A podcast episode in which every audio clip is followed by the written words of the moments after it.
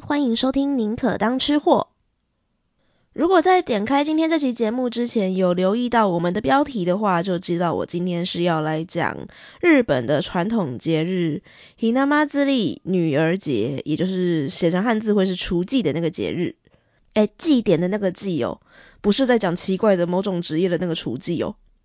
那或许有些人其实蛮熟悉日本文化的，就会说，哎，跟你念太混了吧？怎么会到今天已经三月九号了，然后找一个三月三日的女儿节来做介绍呢？哎，大家不要忘记，日本的节日以前也是过阴历的好吗？今年有闰二月，所以我做这个主题简直是超前部署了，好不好？明明就是忙到今天才有空录音，还在这边大小声。大家前面听到的这首片头曲是一个非常有名的日本顺眼歌吗？哦，对，顺眼歌啦，它叫《开心的女儿节》，Ureshi n a m a z i。歌词呢，大概就是在讲说，在阴历的三月三日这一天，然后小女生很开心的穿着漂亮的衣服在打扮，并且呢也摆设了女儿节娃娃的一些活动场景。我们就先从女儿节这个节日开始介绍好了。那在日本，如果说到儿童节的话，跟儿童比较相关的节日有三个，分别是三月三日的女儿节，五月五日的呃端午节兼儿童节，以及在十一月的七五三节。那七五三节其实是日本神道教的传统节日啦，因为日本人的习俗就是小时候呃比较古早的时候，卫生条件不太好嘛，所以小孩子都很容易就夭折了。那如果你没有活到七岁的话，基本上都不算是存在的小孩。所以你在三岁、五岁、七岁的时候呢，都会去神社里面去参拜，感谢神明让你活到了现在。你过了七岁之后呢，诶，你算是真的存在的孩子了。那另外的三月三日跟五月五日就是女儿节跟端午节或儿童节这两个专属于男孩跟女孩的节日呢，它比较像是从中国的节日然后演变而来。五月五儿童节，这个我们之后有机会的话再跟大家做介绍。今天还是先把重点就放在三月三日的女儿节上面。如果有听过宁可当吃货比较早期一点的集数的话，应该会有印象，我有做过一集在专门讲清明节这个节日，华人的清明节这个节日哦。它本来不是一个固定的节，在古早的时候其实是过比较像是寒食节跟三月三日的上巳节这两个节日，后来把它演变合而为一，变成了清明节。你不但要去扫墓，你不但要祭祖，而且呢还可以去郊出外郊游踏青这样子。如果没有什么太异常的气候的话，通常啦。三月三日的时候呢，会是一个正好的春光明媚的时节，所以大家都会出去玩呐。那有一些比较象征性的活动，也都会在这一天去举行。像是在古早时候啊，大概在汉朝的时候呢，就有蛮多那种家里面养小女生的家庭啊，会选择就是在这一天帮家里面满十五岁的小孩办及笄礼。就算不做一些很慎重的事情啊，你还是可以选择在这一天去水边啊玩玩水呀，去认识新朋友啊。简称约会啦，然后或者是说你就是单纯的去水边去沐浴玩耍等等的一些郊游踏青的事情，都会在这一天发生。大概在魏晋的时候呢，就发展成了曲水流觞这种游戏。曲水流觞是什么？可能大家在国文课的时候有听老师大概解释过。简单来说，在河边光看风景太没有意思了，我们来玩游戏吧。所以一群人呢就会分别坐在河的两旁，然后有人会把酒杯从上游的部分呢，把它放下去，顺流而下。当它停在谁的面前的时候，谁就要拿起来喝一杯酒。这个习俗后来流传到日本的时候，有没有把曲水流觞这个东西流传下来呢？诶，是有的。平安时代的贵族也很喜欢在三月三日这一天出来春游踏青，然后呢，同时也继承了曲水流觴这样的游戏。可是，在日本的玩法当然就跟在台呃在中国不太一样啦。呃，常常 在台湾。好，在日本的玩法呢，当时平安时代的贵族他们用来留的东西不是酒杯，而是他会把雏人形，也就是玩偶的部分，人偶的部分啊，把它放水流。这已经有一点点演变成像是一个消灾解厄的仪式，再到后面继续演化下去的话，就干脆诶，我们也不用到水边去了，我们就把除人形摆在家里面就好。所以你会看到很多的影视作品啊，包括像小时候看的卡通，像小丸子啊、神奇宝贝。哎天，我居然讲神奇宝贝，现在不是应该叫宝可梦吗？OK，不管。总之，像小时候看的卡通，甚至是一些电影等等的，都会讲说家里面有小女孩的时候呢，就要在家里面摆出人形的玩偶，借此来祈求家里的小女孩可以长大平安成人，同时也希望她可以嫁到一个好家庭。我们可能常常看人家摆出人形的，觉得说哦，好漂亮，好精致，可是好复杂哦，什么东西该摆在哪边呢？那我今天主要就来跟大家介绍一下厨人形的种类跟一些摆法。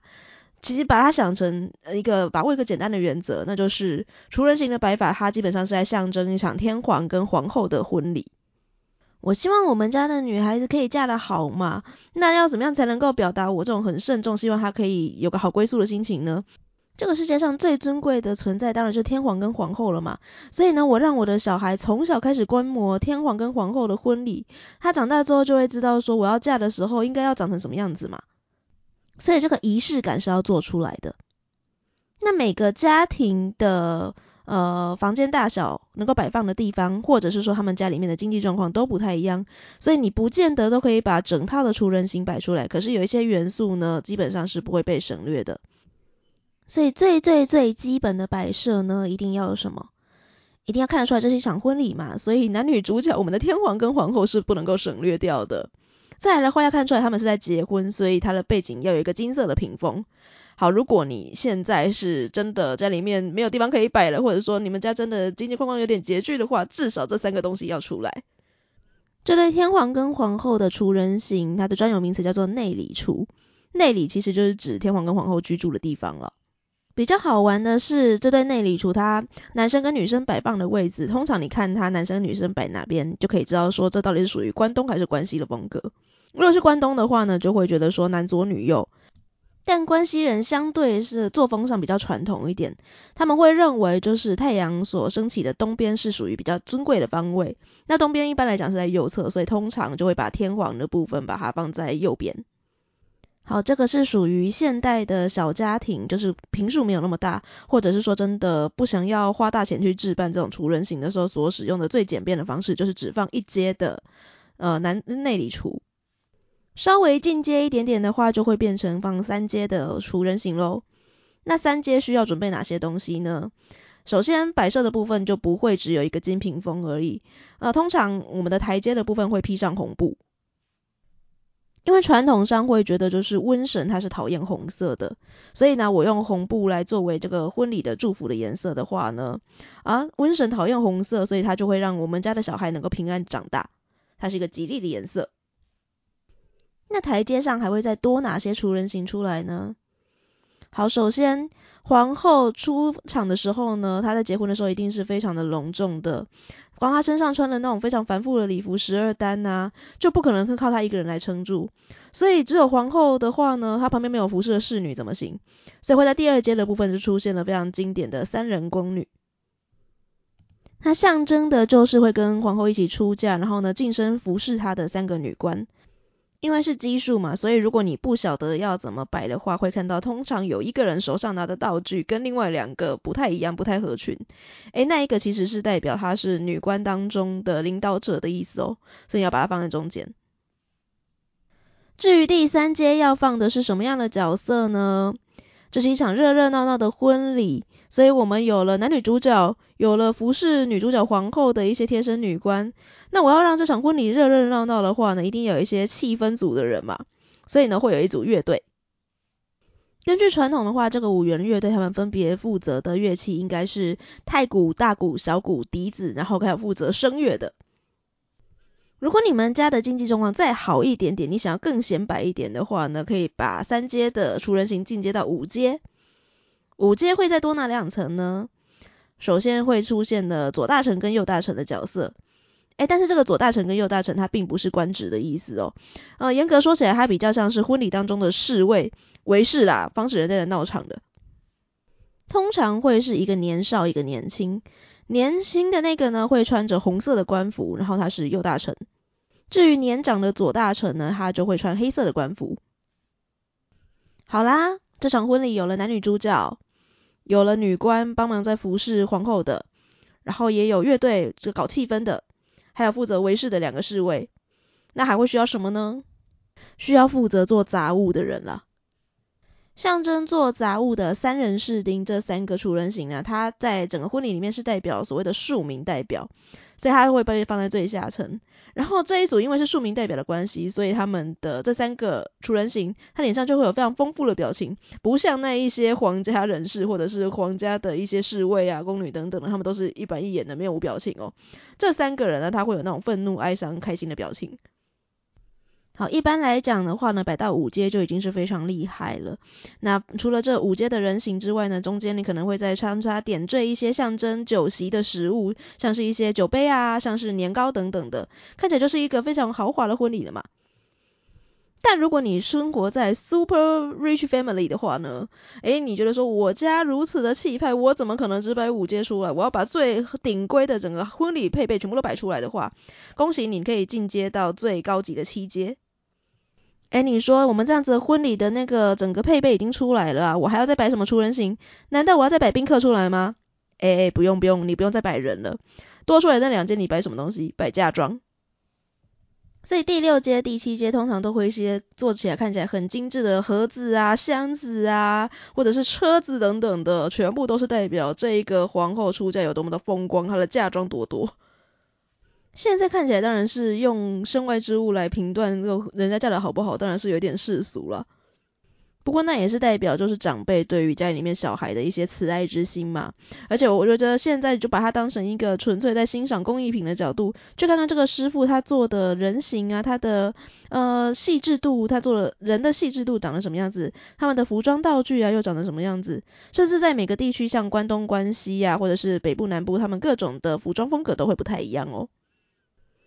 一般来说，传统习俗大概都会在最晚在女儿节的前一周的时候呢，把这个东西把它摆设完成，并且在女儿节三月三日过后呢，就赶快收起来，不然就会担心说呢，如果我收得太晚的话，让女儿未来结婚的时间点就延迟到。不过现在当然比较开明一点点啦，所以呢，有些人他可能从小开始摆家里面的厨人形，然后也不见得会在三月三日时候就急着收起来，甚至到了结婚之后继续摆都有可能的，就把它当成一个艺术品来摆设。对于我们这种不是生活在日本当地的人，如果我只是去观光的话，在三月的三月初的时候呢，其实日本各地有一些关于女儿节相关的祭典，都可以看到非常豪华的厨人形。我这边就不详细讲了，各位可以自己去 Google 看看。那回到我们宁可当吃货的宗旨，当然要来介绍一下女儿节所需要吃的一些食物啦。女儿节传统会吃的食物有几个？好，第一个呢是大家平常到我们可能日常都有在吃的东西，那就是蛤蜊汤。为什么蛤蜊汤它会是一个日本女儿节需要吃的食物？其实蛤蜊它就是打开来的话会是两片贝壳嘛，然后就是一对的感觉，所以它有点象征的就是夫妇两个百年好合，然后双双对对的样子，也是希望说女儿呢能够在这一天找到个好归宿，她相互依靠能够过一辈子。所以恭喜今天听到节目的各位，如果你想要创造一点点仪式感的话呢，呃，也当可以背起瓜蛤蟆来煮蛤蟆汤啦。接下来还有可能吃的东西，诶，也是一个比较日常的，就是散寿司。倒不一定是因为味道的关系，而是因为散寿司它是寿司当中一个表现形式非常自由的东西，它不像什么握寿司、压寿司啊、寿司卷那种那么需要的技术，反而是你在自己面家里面，你拌完醋放之后就可以想要放什么料就吃什么料，它是一个比较自由一点点，大家可以在家里面做的寿司。那不过通常在女儿节的话，为了讨吉利，所以还是会放一些比较象征吉祥的食材，像是你会放莲藕啊，会象征说我的女儿的未来很有可能充满了各种的可能性。然后虾子的话，因为它看起来很像是一个弯腰驼背的老人嘛，象征长寿。在豆子的话呢，就会象征那个我的女儿很健康。严格说起来，就有一点点像是你在过年的时候吃的各种含有吉祥话意味的御节料理，是有一点点相似的。这两个呢，都算是我们在台湾可能比较好找到的。如果你想要过一点仪式感的时候，可以吃的东西。那接下来这几个就比较不太常见了，像是シルサケ白酒，诶，跟那种白葡萄酒不是一样的东西哦。白酒它比较像是呃用桃花的花瓣去泡出来的一种浊酒，甘甘甜甜的这样子，然后通常是温温热热的时候喝。 因为桃花也算是一个非常春天的料理嘛，所以你去看呃日本女儿节的话，通常会看到很象征日本文化的樱花以外，还有桃花的各种意象。那桃花也有驱邪的效果，像很多道士的话，他不是手上都会拿桃木剑吗？其实是一个趋吉避凶的感觉啦。如果是小孩，他不能够喝有酒精的饮料的话，通常也会用甘酒来代替。不管是白酒或者是干酒，味道方面我要怎么形容比较好呢？它都是属于比较浊酒或浊饮的部分，所以就是一种看起来热热，然后喝起来有一种淡淡的甜味，然后发酵的那种米的味道。这样讲有点抽象，对不对？不要担心，现在有一些日系的超市，它其实都有在卖那种干冲泡的干酒饮料，所以大家可以去买来冲泡喝喝看。接下来要介绍另一个代表性食物的话呢，它是一个在台湾真的很少见的东西，叫做 Hina Arare，写成汉字的话叫做雏羡。有一点点像是小粒的一颗一颗的小型米果的感觉，但它主要是比较也是象征性的意思，因为这种 Hina Arare 啊，它最主要的特色在于说它会有四种颜色，分别是粉红色、绿色、黄色跟白色。这代表什么？它其实象征的是四季的意思，也就是说呢，我希望我的家的女儿在这一天吃这个东西，那我的女儿能够在一年四季都能够健康幸福的把它度过。讲完了这四种以后呢，还有一种更更更更跟女儿节连结意味更强的食物，叫做菱饼。但菱饼这个东西，先让我喝一口水好不好？我们等一下美食 bonus，我详细的介绍一下。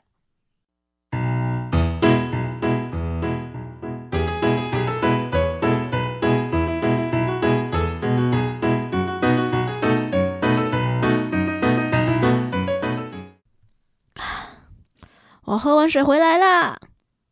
继续来跟大家介绍女儿节的代表性食物菱饼。菱饼的读音是 hishimochi。那教大家一个辨识的诀窍哦，就是如果你看到日本食物它的汉字写一个饼的话，通常就念作魔剂那就是麻薯的意思，所以它其实是一种呃年糕麻薯口感的东西啦。如果从外观上来看的话，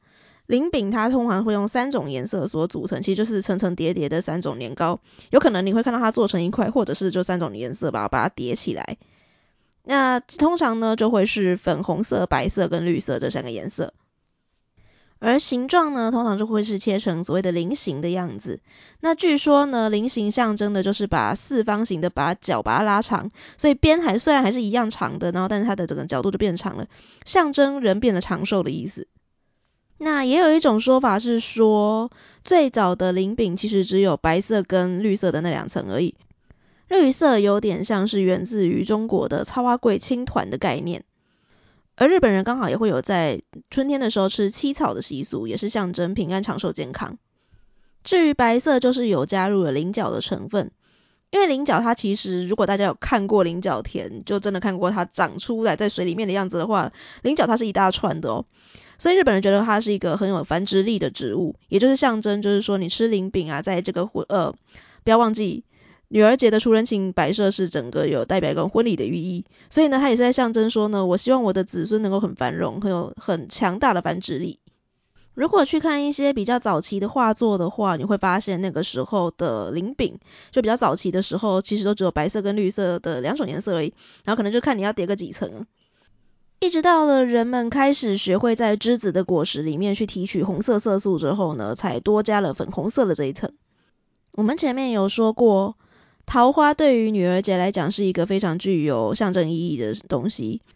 从栀子果实当中提取出来的这种粉红色素，很自然的就让人家联想到了桃花，也想到了它象征驱邪的作用。并且大家也就相信，就是说栀子这种果实它有一种解毒效果啦，不论你相不相信，总之它就是有这种象征性的意义在里面去。所以粉红色的这一层就被加入了菱饼。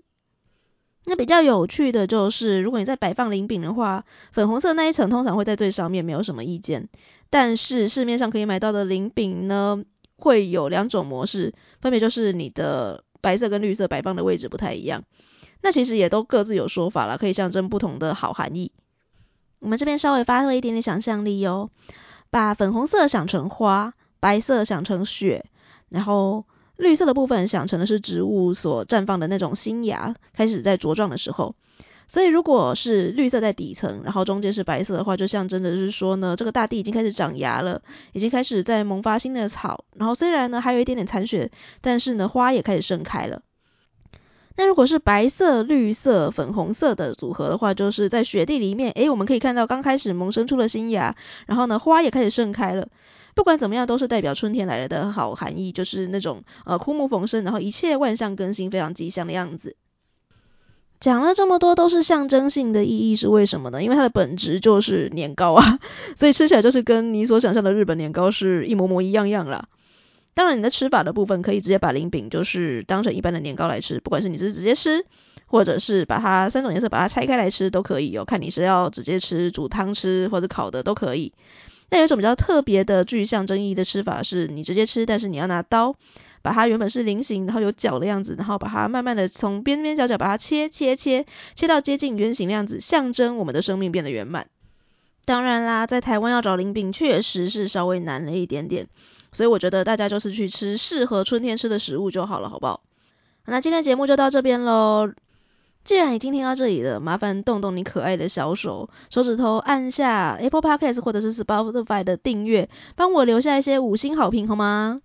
那如果你真的很真的很害羞的话，诶，也可以来 Facebook 或者是 Instagram 找我玩。无论是公开的留言或者是私讯，告诉我你对这个节目的想法，我们都很受欢迎哦。我希望能够有更多的意见，让我们这个节目变得越来越好。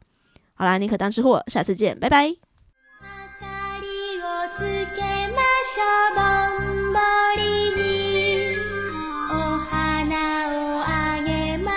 Mama.